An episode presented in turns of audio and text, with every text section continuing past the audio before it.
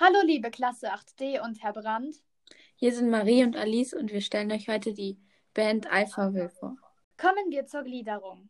Zuerst nennen wir euch wichtige Fakten zu Alphaville.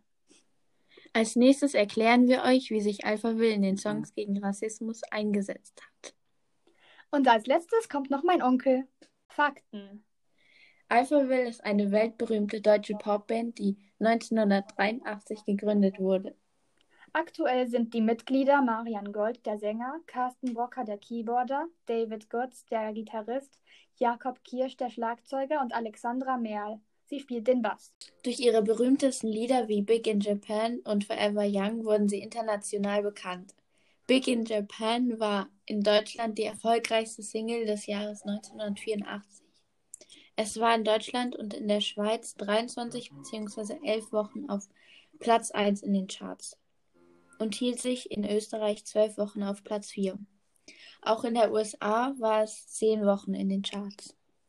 Forever Young wurde über 1,5 Millionen Mal verkauft, bekam dreimal dreifach Gold in Deutschland, viermal Gold in China und konnte sich elf Wochen in den Charts halten. Es wurde in Deutschland 250.000 Mal verkauft und erhielt einmal Gold. Nun folgen Forever Young und danach Big in Japan.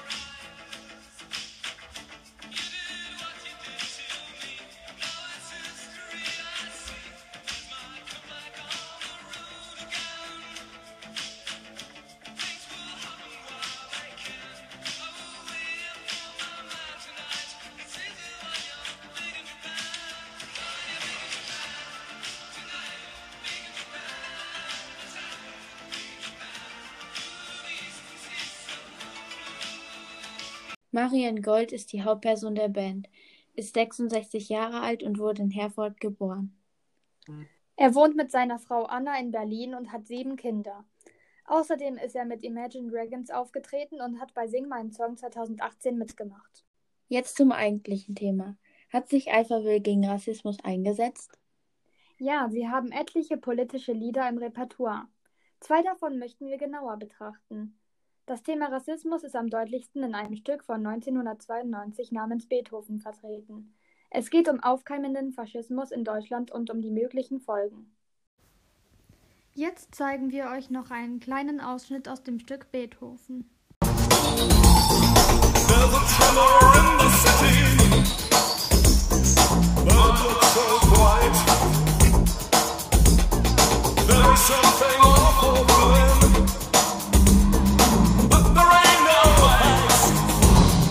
Einige Leute glaubten wohl aufgrund dieses ganzen Hasses in den Zeilen, dass er aus der Sicht eines Rechtsradikalen schreibe. Aber nein, das war einfach nur das, was er diesen ganzen Rechten ins Gesicht sagen wollte. Politisch wohl eher unkorrekt. Das Stück ist eine ziemliche Hasstirade geworden gegen diese Typen, die mit Baseballschlägern auf Ausländer eindreschen.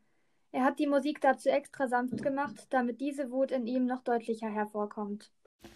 Einen kurzen Ausschnitt von diesem Stück wollen wir euch jetzt auch zeigen.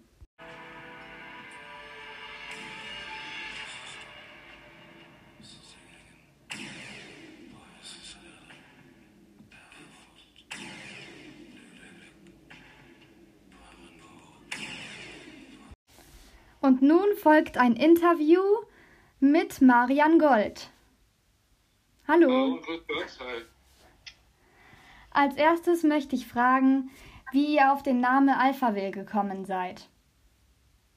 Ähm, ja, wir sind auf den Namen Alphaville gekommen. Das war äh, zu der Zeit ein Film, den ich äh, in so einem Programmkino gesehen habe.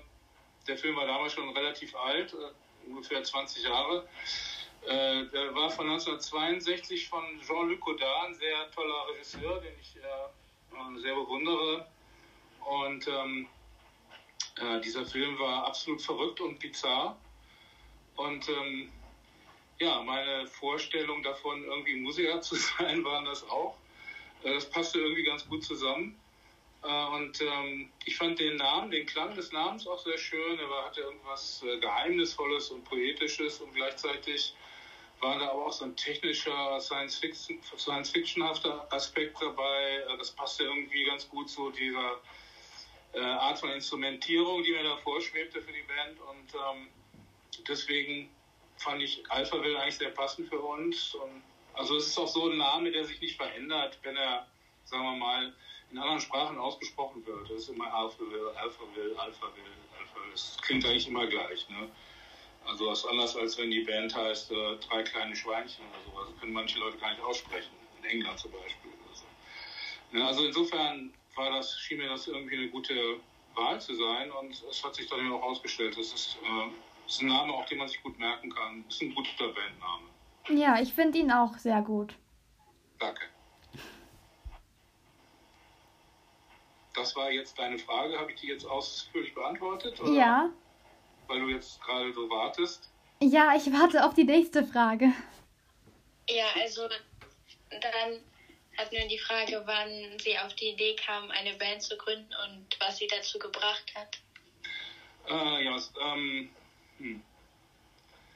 also ich wollte eigentlich Maler werden. Und ich hatte eigentlich auch eine Prüfung für die HDK in West-Berlin damals auch schon in der Tasche. Das war, muss so 1978 oder so um den Dreh gewesen sein. Und ähm, ich, dann kam irgendwie die Musik dazwischen. Also es gab in der Zeit so eine neue Musikrichtung, die, die hieß Punkrock. Und äh, das war im Prinzip nichts anderes als irgendwie totale Anarchie. Jeder, der irgendwie drei Gitarre, drei, drei Akkorde auf der Gitarre spielen konnte, hat eine Band gegründet in der Zeit. Und äh, ja, irgendwie war auf einmal alles möglich und ich hatte selber eigentlich nicht vor, also ich konnte mir, hätte mir gar nicht vorstellen können, Musik zu machen. Und auf einmal durch dieses, durch diese Punkrock-Bewegung habe ich da auf einmal eine Möglichkeit gesehen, irgendwie tatsächlich. Also ich habe gesehen, dass andere Leute, die wirklich wenig Ahnung von Musik hatten, auf einmal auf der Bühne standen vor 100 oder 200 Leuten, die sie alle ganz toll fanden und haben da ihre eigene, eigene Musik gespielt. Und auch wenn das ganz simpel war, war das irgendwie doch sehr, sehr mitreißend. Und dann, es gab halt Bands wie Sex Pistols, uh, The Clash, ähm, die, äh, ja, wie ich fand, irgendwie großartige Musik machten. Und ich dachte mir, vielleicht ist, kann man sowas mit Synthesizer und sowas ähnliches auch machen. Und dann habe ich halt mit einem Freund angefangen. Ähm, also wir waren beide absolute Dilettanten. Keiner von uns konnte eigentlich richtig ein Instrument spielen. Und es gab eben auf einmal diese so Rhythmusmaschinen, so Begleitautomatiken von Orgeln und äh, haben dann auch selber rumgebastelt, haben uns so aus Tonbändern irgendwie so, haben wir äh, Schlagzeuggrooves aufgenommen und die geloopt. Manchmal sind die Bänder durch, die ganze, durch das ganze Zimmer gegangen. Und äh, dazu dann so ein bisschen gespielt und äh, also wir konnten auch keine Noten, das, was bedeutete, dass wir dann, wir haben uns äh, Melodien gegenseitig vorgesungen und die dann irgendwie so mit Einfingertechnik äh, Note für Note in, in, den, in die Sequenzer ein, eingetippt oder die, äh, also auf unserem äh, einzigen Synthesizer, den wir damals uns leisten konnten, irgendwie so ein billiges kleines Teil war das. Ähm, äh, naja, ganz billig war Ich hatte immerhin zwei Oszillatoren, aber es war, es war eigentlich ein monophoner Synthesizer. Also wir konnten nicht mal Akkorde spielen oder sowas. Ging alles gar nicht.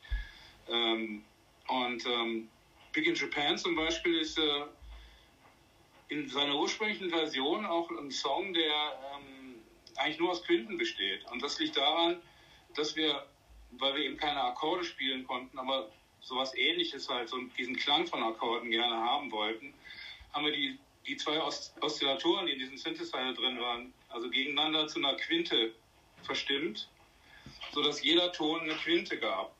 Und äh, also, also ähm, die ursprüngliche Version von Big in Japan ist weder Dur noch Moll. Ne, also weil die, die, also das Tongeschlecht kommt im Prinzip durch die Stimme. Ne? Die Stimme gibt die dritte Note in jeden Akkord rein praktisch. Aber in der Musik selber ist es gar nicht drin. Und ähm, also mit diesen, mit diesen null Ahnung, aber viel Bock und einer Menge Fantasie und Enthusiasmus haben wir, also unsere zweite Nummer, die wir dann geschrieben haben, auf diese Art und Weise, war dann gleich äh, Big in Japan. Also das war schon mehr Glück als Verstand. Aber zu dem Zeitpunkt hatten wir Gott sei Dank äh, keine Ahnung davon, dass wir gerade einen Welthit geschrieben haben. Das, also das, das Stück ist so 1979 entstanden. Und als wir 1984 unser Album, unser erstes Album produziert haben, äh, wollte ich das gar nicht mit aufs Album mit draufnehmen, weil das, weil das schon so alt war. Das kam mir so irgendwie so ver, ver, veraltet vor, die, die Nummer. Naja. Also. Aber, ähm, ja, das war so der Beginn. Du hast ja gesagt, ihr konntet davor gar keine Instrumente spielen. Also das heißt, ihr habt euch alles selber beigebracht und du hattest auch keinen Gesangsunterricht oder so? Nee, ich hatte keinen Gesangsunterricht. Ich bin, ich bin als, als äh, ich war als 10- oder 11-Jähriger äh, zwei Jahre lang im Marigalchor des Friedrichs-Gymnasiums in Herford, meiner Heimatstadt. Äh, da, wo ich erst, also vor Stimmbruch, noch im Sopran war und dann irgendwann in den Alt wechselte, äh, nach, nach, meinem Stimmbruch, wo ich dann äh, mit den ganzen Mädels zusammenstand. Das fand ich irgendwie ganz schön auch. Äh, als einziger Junge, wirklich war so hart im. Und ähm, da, ähm, wir, wir, sind, wir haben Weihnachten, sind wir dann immer aufgetreten, also an zwei Weihnachten habe ich das selber dann erlebt, sind wir aufgetreten in, in Münster, in, in Herford. Äh, und es war einfach ein überwältigendes Erlebnis.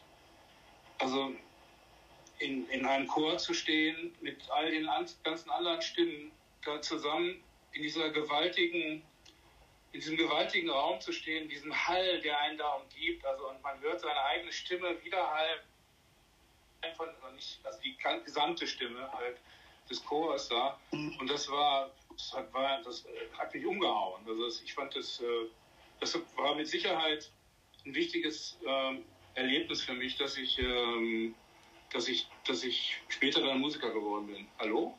Komm mal her. Ich mache hier gerade einen Podcast. Guck mal her. Das ist äh, Ferdinand. Hallo. Ferdinand sagt Hallo zu deiner Cousine. Was bist du eigentlich? Bist du Cousine oder Nichte? Ich habe keine Ahnung. Du hast keine Ahnung. oh, noch eine. Das ist Bonnie. Hallo. Hallo. Ja. So. Ich mache hier gerade ein Interview, deswegen ähm, Tisch mal gleich wieder ab. Ja? Ich möchte nur, Leute, ich würde alles tun für Geld für ein Wellensittich-Video. Äh, ich meine Wellensittich-Video, ich meinte Wellensittiche. Wellensittich, okay, ja. Dann Aber wir ich drüber reden. habe mir einen Witz ausgedacht. Ja, aber bitte jetzt nicht erzählen. Ich bin ja gerade dabei, ein Interview zu machen, okay? Tschüss. Sorry. Alles gut. So, äh, ich weiß nicht mehr, wo wir waren. Ähm, Nochmal. Dann Ja, also dann hatte noch ähm, unser Musiklehrer noch eine Frage, also Fragen, Ja? ähm, also wie sich zum Beispiel das Musikbusiness durchs Internet verändert hat. Wie hat sich das verändert? Das ist, ähm, also das Musikbusiness hat sich überhaupt nicht verändert. Äh, die Plattenfirmen haben eine Zeit lang weniger verdient. Ähm, für die Künstler ist es teilweise nicht so toll, weil, äh, weil der Rechteschutz irgendwie dadurch so ein bisschen nachgelassen hat jetzt, weil, weil halt äh, Publishing Rights, also äh, das wird natürlich sehr oft, die Leute streamen sich Musik runter oder downloaden die illegal oder sonst irgendwas. Ich meine, das, das sind halt einfach Begleiterscheinungen vom Internet. Insgesamt finde ich, ist das Internet ähm, in vielerlei Hinsicht ein Segen. Und äh, es gibt eben immer noch eine, die andere Seite der Medaille. Aber das Business, als, das Musikbusiness als solcher hat sich überhaupt nicht geändert. Das ist ein Business wie jedes andere.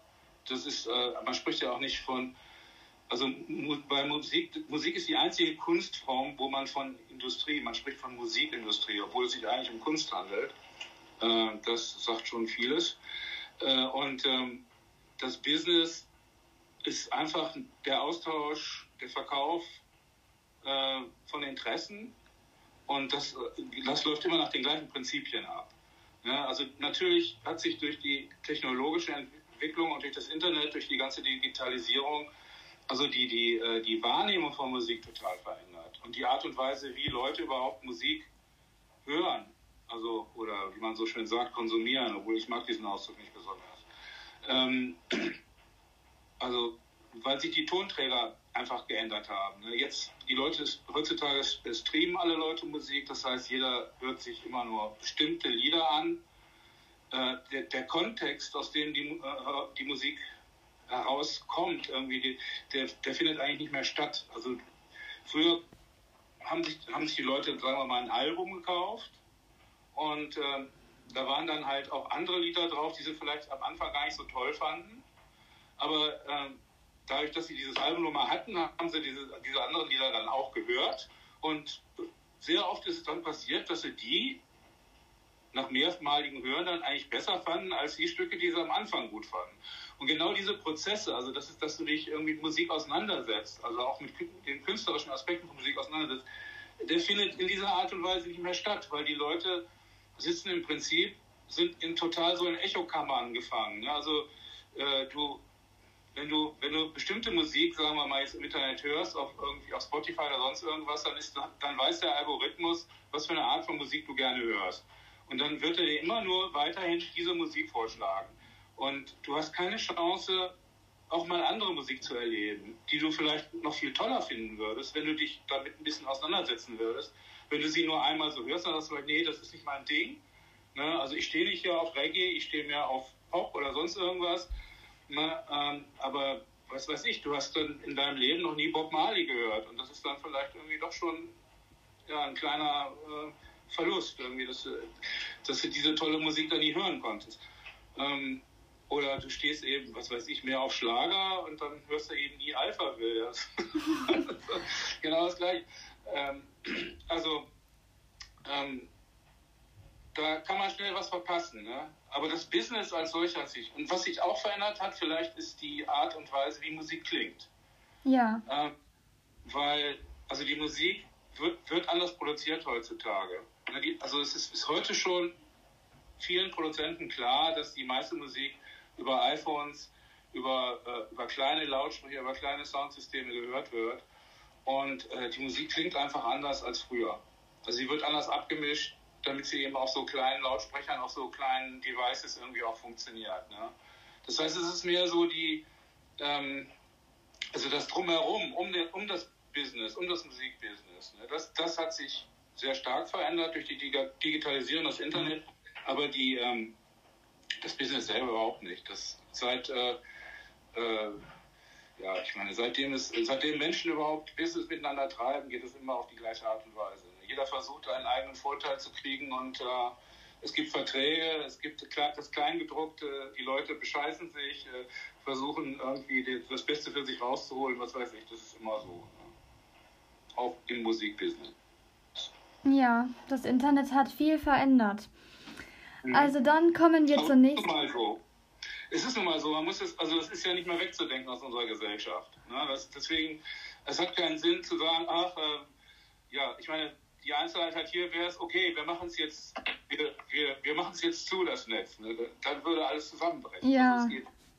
Wir sind Bestandteil dieses Webs geworden und da kommen wir auch nicht mehr raus. Dann wäre die nächste Frage, warum glaubst du, dass deine Band und die 70er, 80er und 90er Hits so big in the East waren, also bei den osteuropäischen Ländern viel gehört wurden? Warum das so ist? Ja. Also was, was glaubst du? Ja, also ich habe mir nie besonders gefragt, warum die Leute unsere Musik mögen oder wo oder weshalb oder sowas. Da müsstest du unseren A&R-Manager vielleicht fragen.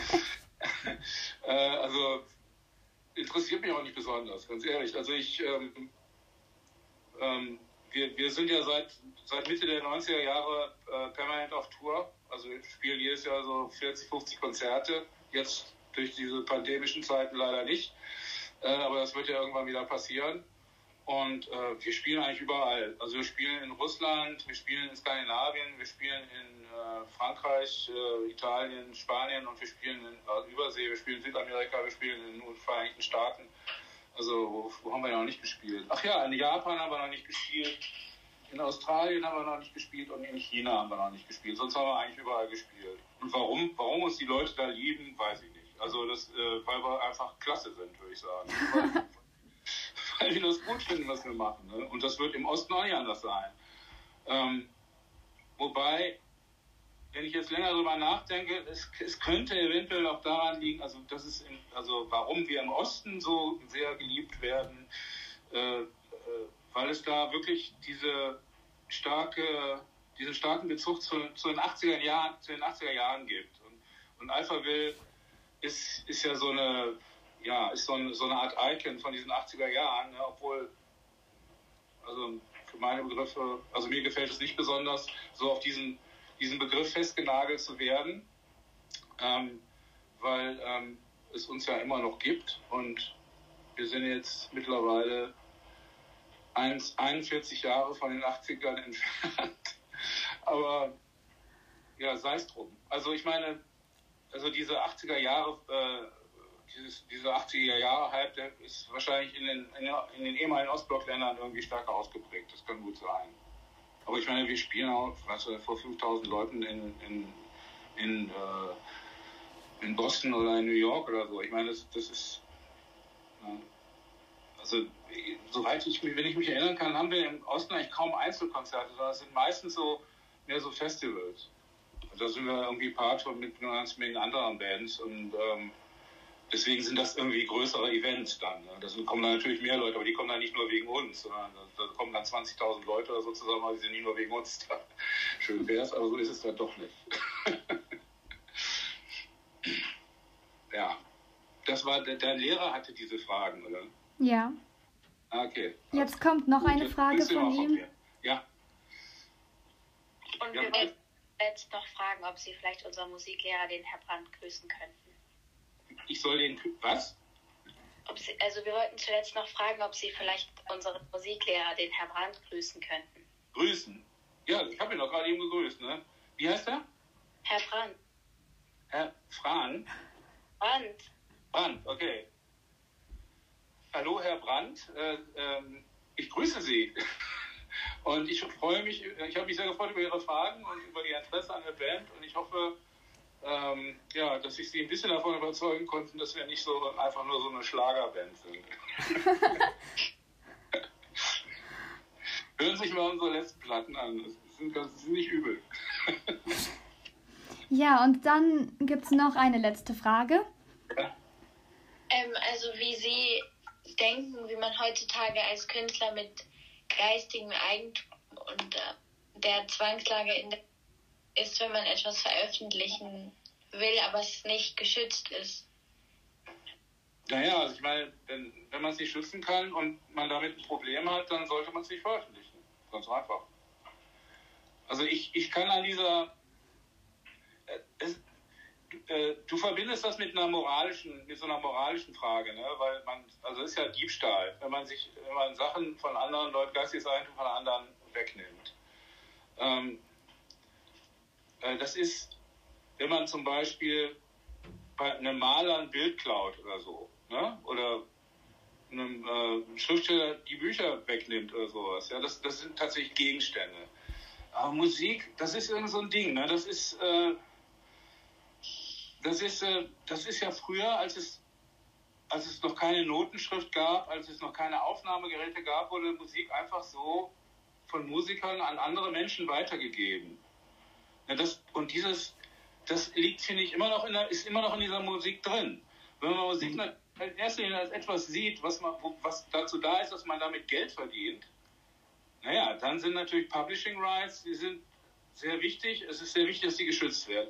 Es gibt in Deutschland und auch in allen anderen Ländern äh, Gesellschaften, die dafür da sind, das geistige Eigentum der Künstler zu schützen. In Deutschland ist es die GEMA. Und äh, ich muss sagen, dass die GEMA wirklich ein Segen für die Musiker ist, dass sie sich sehr einsetzt und dass viele Sachen, die also da schiefgelaufen sind durch die GEMA, so wieder halbwegs gerade gebogen wurden. Aber es gibt natürlich Dinge, da kann die GEMA auch nichts gegen machen. Und ähm, äh, also für Alphaville kann ich sagen, dass es tatsächlich sehr, also naja, dass es finanziell gesehen schon natürlich irgendwie reinhaut, ne? weil natürlich viele äh, Sachen einfach so abgegriffen werden von uns. Aber ich empfinde es als ein, äh, als ein Privileg, dass ich irgendwie als, als Künstler hier in der Öffentlichkeit stehe und dass, also, dass die Leute irgendwie unsere Musik hören und deswegen geht mir das so ein bisschen am Arsch vorbei. Mit, also, mit, also man kann relativ wenig dagegen tun. Und ähm, äh, ich kann ja trotzdem, ich kann ja trotzdem, ich habe ja trotzdem Einkünfte und so weiter und es ist einfach, also wenn, manchmal ist es so, ne, dass ich, auch wenn ich Fans, also Backstage oder so treffe nach den Konzerten oder so, dann kommen die rein und haben so ihre, äh, da muss ich was unterschreiben auf irgendwelche Platten oder Kassetten, oder früher waren es Kassetten, gibt es jetzt nicht mehr, CDs oder sonst irgendwas. Ne? Und ich sehe ganz deutlich, das sind alles Raubkopien. und ich unterschreibe die ganz brav. Verstehst du? Ich habe kein Problem mit denen. Ich finde das so süß, ja, dass sie da kommen und äh, wollen Autogramm haben, sind total happy und sind sich vielleicht auch gar nicht mal der Schuld bewusst oder so. Ne? Also, ja, weil es vielleicht da auch so üblich ist und weil vielleicht viele Leute sich eben auch gar nicht das leisten können. Ja?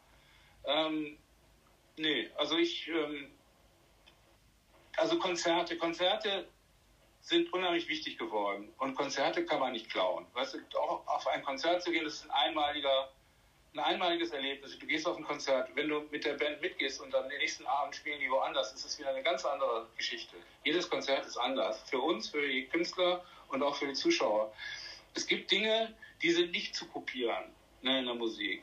Ne, und die, äh, also da kriegt man auch immer den, also the value, ne, das äh, die Sache. Ne? Und dann gibt es Dinge, die sind kopierbar, ne, wie, wie Klänge, Musik und so weiter. Äh, und das ist, äh, ja, das ist dann eben, so, wenn etwas kopierbar ist und so einfach kopierbar wie Musik, also wie Sound, dann ist es, äh, ist es einfach logisch, dass Leute dann ähm, versuchen, selber damit Geschäfte zu machen oder andere Leute, die halt ins Internet gehen und erwarten, dass da sowieso alles umsonst ist. Also ich kann diese Haltung verstehen. Also ich habe nicht so großes Problem damit, kurz gesagt. So. Okay. Und dann wollte, glaube ich, dein Lehrer noch wissen, was ich von der Coverversion von Big in Japan halte. Das habe ich nämlich, das habe ich nämlich vorhin auch gerade eben so gelesen. Ah, ja. Und, und da möchte ich tatsächlich mal kurz was zu sagen, weil ich mich nämlich sehr geärgert habe. Deswegen, ähm, also erstmal fand ich, ich fand die Version gut, die die gespielt haben. Ähm, und dann habe ich irgendwann mal mitgekriegt in irgendeinem Interview, was sie gegeben haben, dass sie, äh, dass, dass sie sagten, ja, sie wären irgendwie von der Plattenfirma mehr oder weniger dazu gezwungen worden, die, das, das Stück zu covern. Was wollten sie eigentlich gar nicht? Ähm, und, ähm, und sie also würden das Stück auch nicht besonders mögen. Und ich habe mir gedacht, wie bekloppt muss man sein, irgendwie, also ein Stück zu covern, was man nicht mag. Nur wegen Kohle, oder ja, was? Und das verstehe ich auch der Witz nicht. ist ja, das ist nach wie vor das erfolgreichste Stück, was die jemals veröffentlicht haben. und dann stehen sie doch da und sagen irgendwie, sie finden die Nummer nicht besonders gut. also da, ich habe wirklich da, da habe ich dann gesagt, also ich fand es bis dahin fand ich das Stück gut, ab da fand ich es dann scheiße. Ja, jetzt finde ich es auch nicht mehr gut. Naja, aber also wie gesagt, das ist halt die Geschichte so. Ich war, es war so ein bisschen enttäuscht. Ich, enttäuscht für mich, weil ich, also wir machen auch öfter Coverversionen von, also nicht öfter, aber hin und wieder äh, singe ich irgendwie Lied, was weiß ich, von Bowie oder von Leuten, die ich bewundere, die ich liebe. Und also diese Versionen sind dann auch, ich will, ich will nicht besser sein als der, der Erfinder oder der Originalinterpret des Liedes, sondern ich will einfach, das ist fast eine Art Liebeserklärung an diesen Künstler. Ne? Also ich versuche irgendwie so gut zu sein und wenn das dann rausgeht, dann denke ich immer, ho hoffentlich, wenn ihr das hört, hoffentlich gefällt dem das. Ne? Das ist so irgendwie so meine Einstellung. Und ähm, also diese, ja, diese Attitüde irgendwie, dass man irgendwie so eine Sache, ja, wir covern wir mal den Song, weil das war ein Hit und das bringt irgendwie Kohle oder sowas. Das ist irgendwie eine Einstellung, die ich nicht habe. Ja, das, ich finde das gar nicht gut. Jo.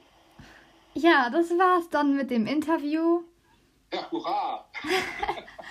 danke, dass du dir die Zeit genommen hast und. Ja, danke. Ja, ja ich danke euch und für euer Interesse und äh, wünsche euch noch einen schönen Abend.